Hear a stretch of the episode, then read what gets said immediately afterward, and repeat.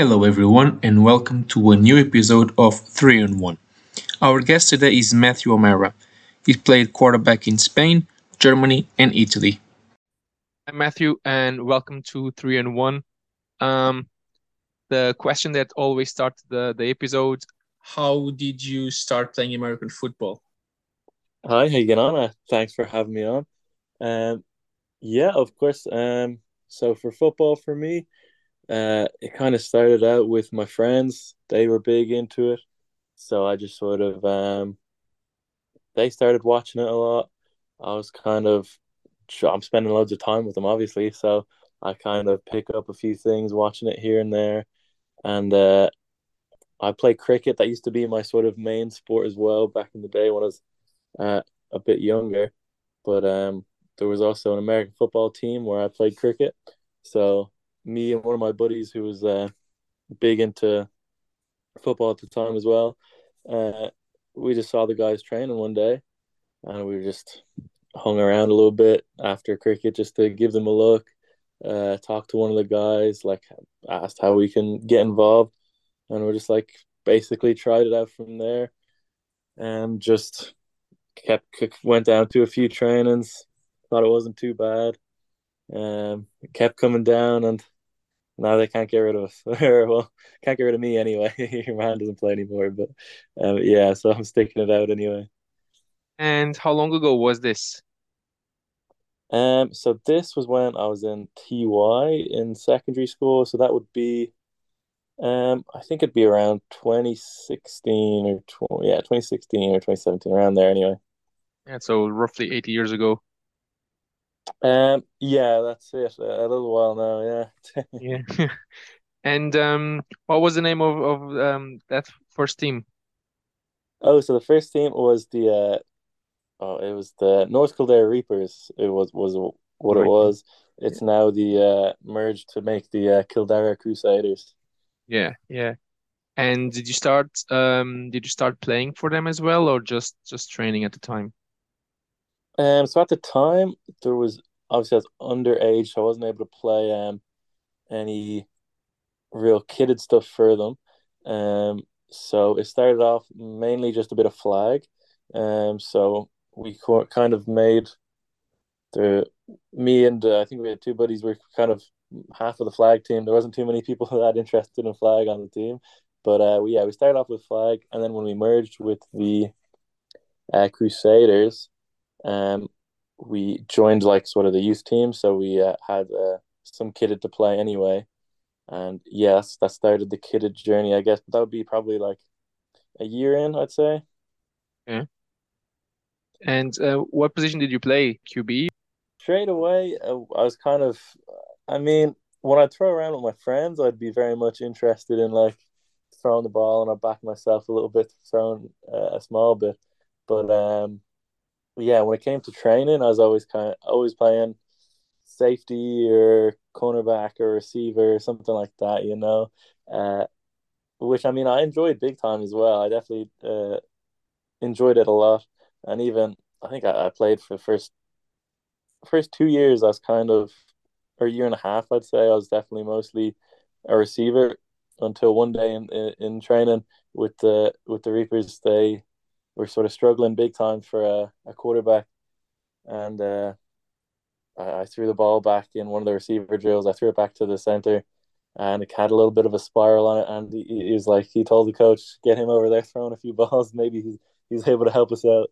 Um, so maybe a bit out of uh, a desperate time, uh, they got me over throwing a few balls, but uh, I'm glad they did anyway because uh, I probably wouldn't have went for it otherwise. And um, did you play your first um, game as a senior with the, the Crusaders as well? Um, yeah, I believe. Yeah, I played. Uh, I think I played one season, maybe two seasons. I'm not too sure with the Crusaders, kind of as a backup for Jordan, and playing uh, a bit of a receiver and safety in there as well. Yeah. We're talking about what 2018 at this stage. Yeah, it would be. It'd have to be 2018 and like 2019. I guess it must be. Yeah, I'd say that'd be it. Yeah, two two years of kind of uh, bench riding on the on the seniors. Yeah. And then where did you go from there? Um, so I think after that, I mean, it's all a bit blurry for me. My memory is a bit shocking, but uh, I think I, I it was just before COVID. I moved to the Panthers, so I was playing a little bit for those guys and doing a little bit of practice with them. And we had, I think, I only played one like preseason scrimmage before COVID and everything kicked in. So I guess that's when the time would have been. I don't know when COVID started, but that's when when uh, Yeah. I guess I was moved over to uh, the Panthers. So I was playing a little bit for those guys just because I wasn't getting too much time with the Crusaders in the sense of Jordan's their quarterback, and I, I didn't think I'd be able to to sway them on that at the time. So I was just like, ah, I may as well move somewhere else, maybe tr- try it out, see how it goes. And uh, so I had a little bit of footage from uh, a scrimmage with the Bulldogs, uh, and so I took that, and I, yeah, that's that's kind of when I I posted out. I made a Euro Players account to see if anybody be interested with my minute of highlights, and ended up getting lucky enough to go to Spain then during COVID and actually play a bit of ball, rather than, I guess, see it all. Uh, COVID ruin everything, so it had a bit of a an upside for myself anyway. Even though obviously COVID wasn't it wasn't a great time. So let's go back a little bit. When when you started uh, throwing the balls around to your to your receivers, your goal from that moment on was always to be uh, a QB. Is that right? Yeah, pretty much. I mean, I I enjoyed it a lot more because I guess I'm not the I I'm not really the fastest guy. I'm not really fitness isn't exactly my number one priority. So running around and getting tackled, uh, I've always been maybe even more of a flag football guy. It's the whole tackling part of football I don't enjoy, or getting tackled. It's it's kind of it leaves you sore in the morning. So quarterback kind of when when it when it came to me the opportunity to be, I won't say fresh, but like fairly fresh after a game and not too sore in the morning. Um, it was a role I kind of I I I uh, welcomed anyway. I'll put it that way. Lucky you, I must say. yeah, that's it. Uh, and then when when you put your highlights up there, um, was was those highlights uh, as a QB that then made you going to to to Spain? Yeah, so there there were a few. It was only like a minute long of me throwing a few balls. There was only a few plays, but um, yeah, that it was me throwing a few balls is what uh, got me a, a wee wee job going. And where did you go to? Um, so I went to Guadalajara down at the just just south of Madrid. Um, so it was a pretty nice spot for the for the weather anyway. I didn't mind it too much. I bet, I bet. Except the, the the summers are way too hot around Madrid. Yeah, that that's it. That's the handy thing about the the Spanish season is it's it starts just before the uh the weather gets too hot because we had the final and oh jazz, it was it was something fierce. Uh, and uh, the Guadalajara team, what did they play? Like the, the first division or Um, so second they were division? the, the they were the the third division in Spain. Yeah, so the, the yeah the third division.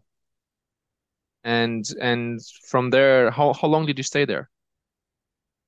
Um, so I just I stayed there from um with everything being online with college. I left in November and I was back in I think it was around June ish. I think it was like seven months I, I was over there for. oh just one season? Yeah, oh yeah, just the one season. Yeah. And you were studying there as well? You mentioned Um, college. so, yeah, so studying um in TU Dublin or DIT it would have been, but uh because yeah, with COVID and everything, everything was online. So I just asked the college if they thought it was all right for me to be in Spain while uh while college is going on, and they didn't have they weren't fussed at all. So I uh I was kind of like just let's go for it, I guess. Oh, that's amazing, actually.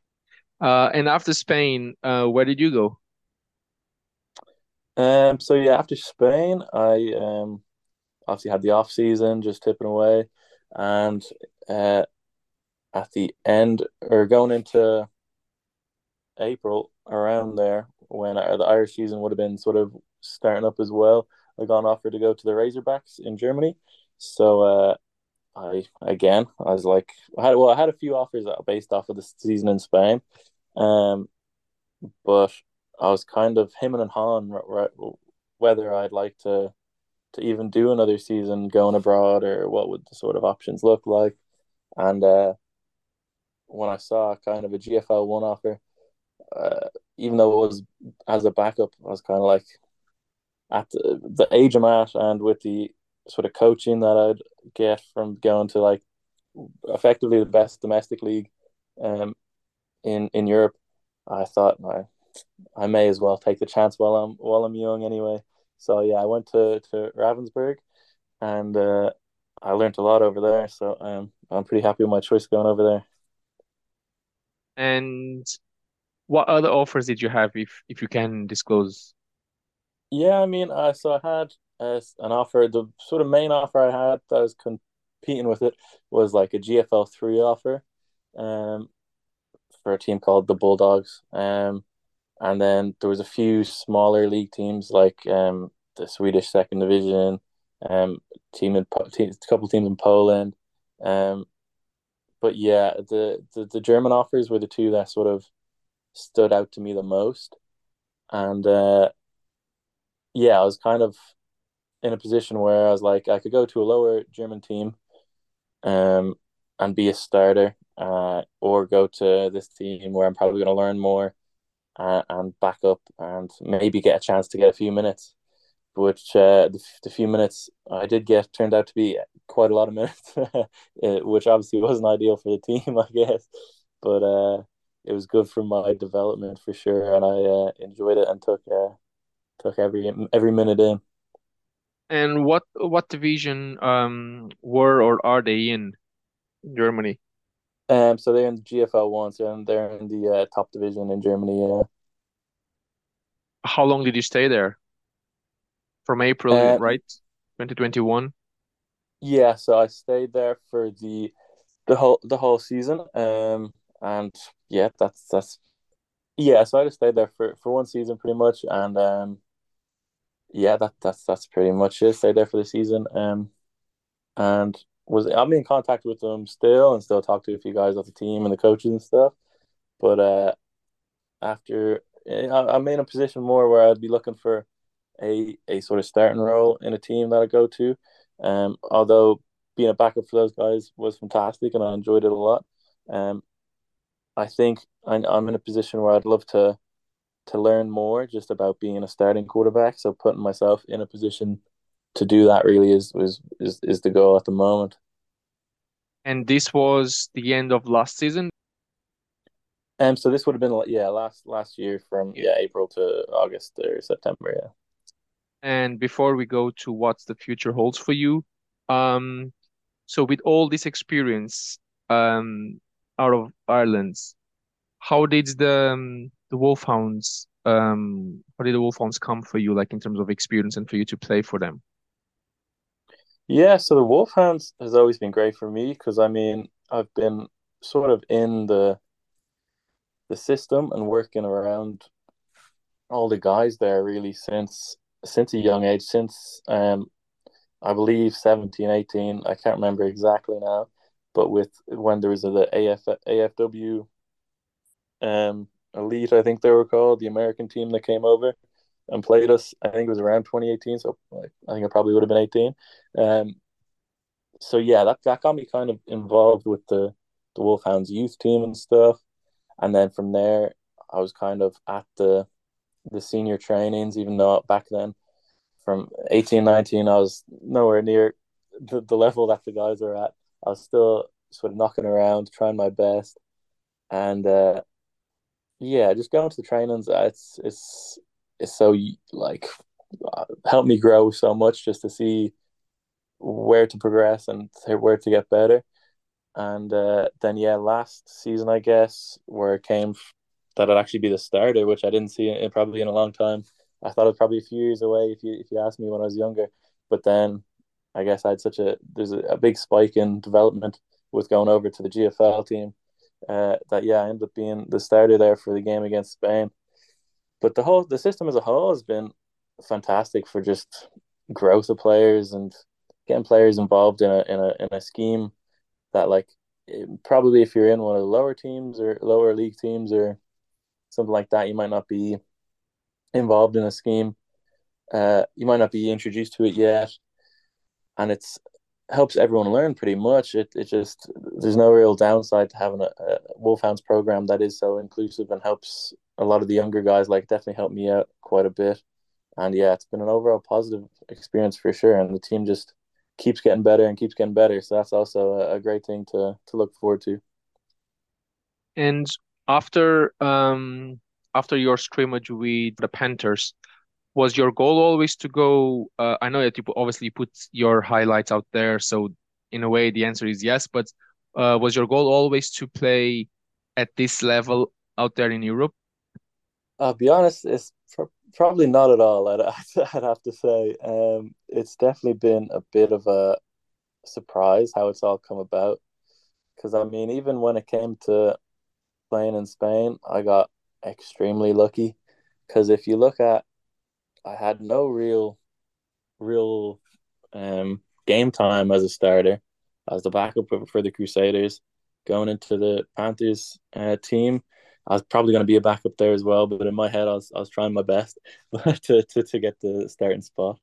But uh, and then with the Spanish team, um, they had just lost their quarterback because he was from Mexico, the guy that was going to be coming over, and with uh, regulations and laws uh, around COVID, they had to get someone European.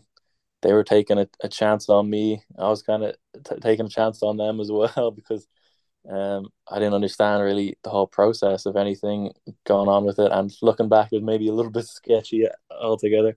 But um, yeah, if you asked me back then what the plan would have been, I wouldn't have really had much of an idea of what the European football scene held. Um, but yeah, looking at it now, I have a lot better of an idea, and uh, it's I'm very thankful for the way it has gone. But uh, I also got lucky, I guess, again with the Spanish team that they had some decent film because if the Spanish team didn't have any film, uh, I probably wouldn't have gotten any other offers. So um, it's just uh, I've been quite lucky in the situations that I've been given. Uh, but uh, yeah, I'm very thankful for for how it's ended up, and uh, yeah, I wouldn't have wouldn't have expected it at all. But um, I'm happy the way, with the way it's gone for sure. And how was the communication um, in in the Spanish team? Um, did they speak in English? Did you have to uh, learn Spanish? Uh, how was it? Um, so with with the Guadalajara guys, um, it was pretty pretty rough. I'd, I'd say the the whole English and Spanish translation going on. Um, because I don't have a lick of Spanish, and I'll be honest, about two or three guys spoke a bit of English. Um, so I it was quite rough. I had Duolingo installed, but I don't think I ever really touched it very much. Um, which is a lot on me, I'd say. I was pretty bad for learning the language. But we managed to get through anyway, so I can't it, it didn't do too badly anyway. because uh, we did go we went undefeated for the regular season and we got to the final. So I it it worked out in the end. And did you win the final? Nah, we got we got smoked. I can't lie. We got smoked a little bit, but we didn't get smoked. It was it was close enough. But uh, we we had uh we came up against a couple Americans and a couple imports, and we had me as the only sort of import. It was it was a tough it was a tough outing for sure. But you were the quarterback full time for them, right? From the get go. Yeah, well, we shared quarterbacking sort of minutes uh, for the first three games because there was a bit of a few other guys who, who, wanted to try it out as well and see what the situation was because we had a the team there had a merger with a team in Tenerife, so we didn't have much actual trainings with the Tenerife guys.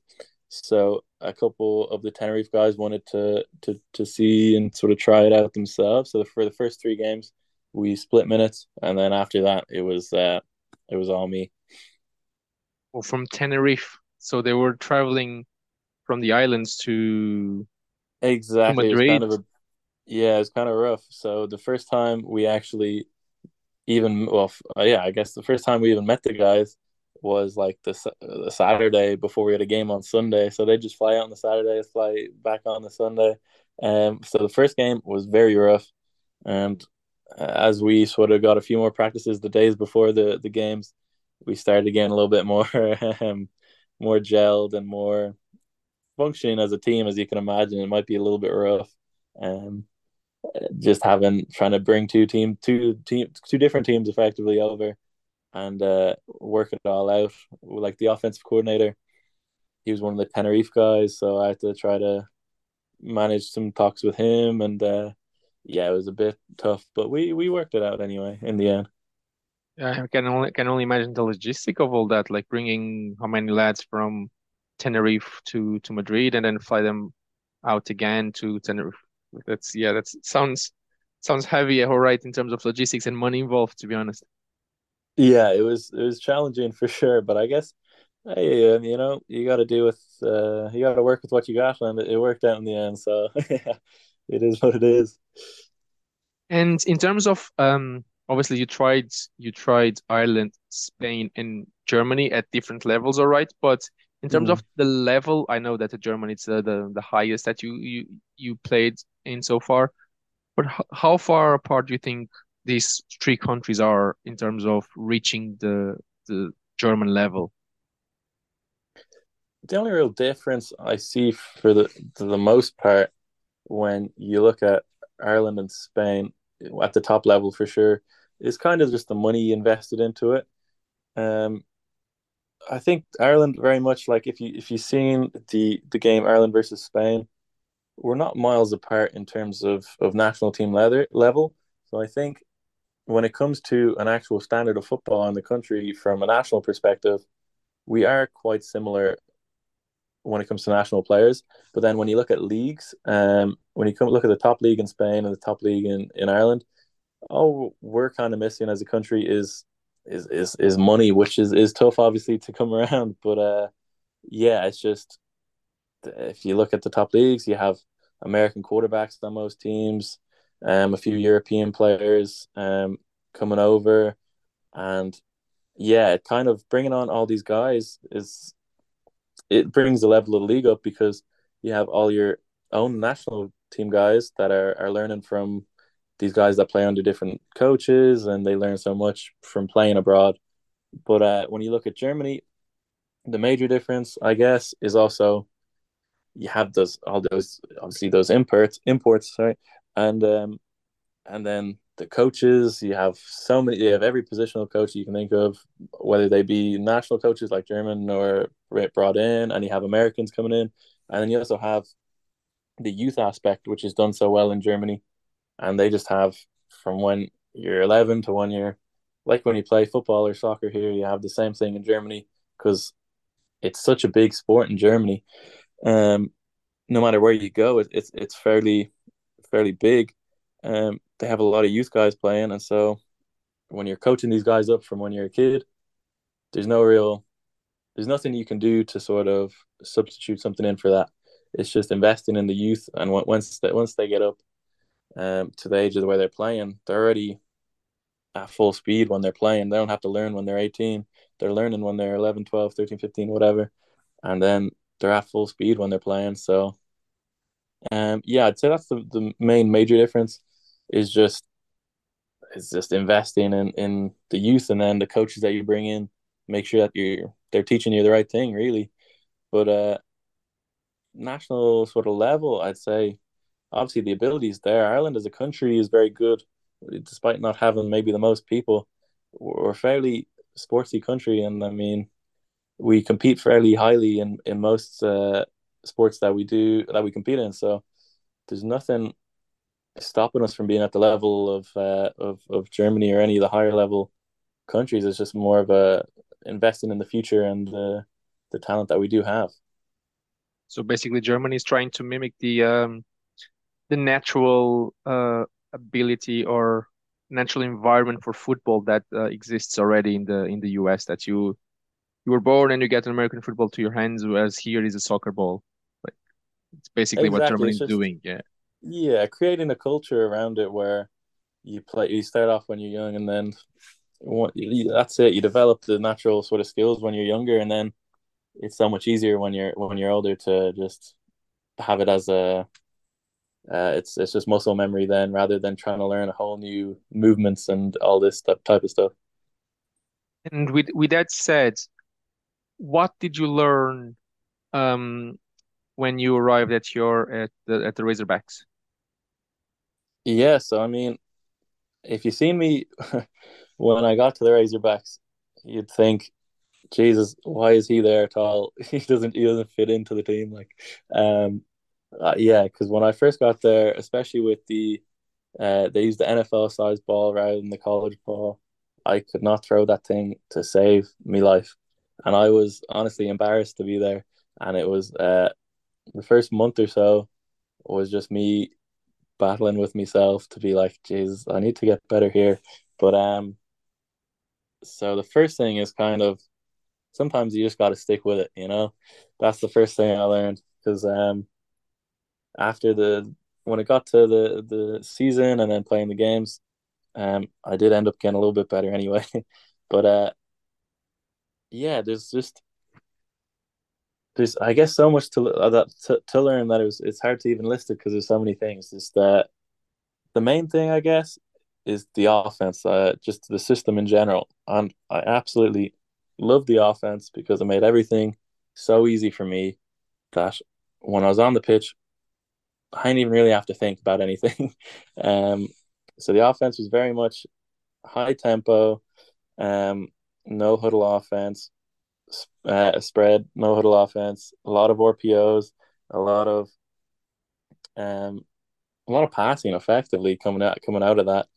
And uh, the one thing I, I loved about it was it's easy to tell when you're wrong. You're either right or you're wrong, and it's easy to tell why. Uh, I wasn't looking at the reads pro- progression progressions uh, properly, like one, two, three, or whatever. Um, I wasn't reading the safeties properly. Um, there's so many things to t- that I could uh, that you're able to tell are wrong or right, and um, when you watch it on film, you might be sometimes like, "Oh, Jesus, I did this, I did that," but when after doing that for so long, it's it's kind of crazy. I'd say if you look at the progression from the first week to the last week, um, because my footwork when I got there was appalling. When I threw the ball uh, to begin with, like the, my coach would have said, I was babying the ball because um, when I first got there, when I throw the ball, I, I guess what I was trying to do is I try to throw a catchable ball, I guess you'd call it. Um, I just like sort of throw it a bit soft, so might loft into your man's hands and you catch it nicely and easily. But then by the what the coaches sort of wanted me to do and how the ball came out better was just to drill the ball through your man's chest, I guess. Uh, yeah. If he catches it, he catches it. If he doesn't, it's that's on him. If you put the ball in the right place, you got to catch the ball. But um, yeah, learning the offense and just being in, in something in a, in a system that is like a sort of college grade system uh, was sort of the main things, and just whole overall, just learning how to manage myself as a quarterback as well. Like sometimes things don't go well, and yeah, that's part of football. But you can't. Uh, you're a person that people look to uh, for for strength on a team, and if they see that their their quarterback is still, um, still in for the fight, they're gonna they're gonna fight as well. Uh, so you gotta hold yourself, hold your head high, even when things aren't going great, and just just keep pushing. And so you just finished the the season in Italy with the the Rhinos. Yeah, but did you play for the full season, or you just like went from when the the season in Germany ended to the Italy season? Um, so the Italian season ran from when did it run from? Um, I joined mid-season anyway, so I joined two games into the the season uh, because the American quarterback they had he got injured, uh, so they needed a European guy just to fill in. Um, so I joined um, from the third game on, third game on. But I can't remember the, the timing of it all. I cannot really remember too much. I think it was around Aprilish um, again. And and how did the season go? Um, so we got knocked out first round of the playoffs. We were fifth seed, I believe, and yeah, we got knocked out first round of the playoffs. Because um, the level in, in in Italy it's decent as well.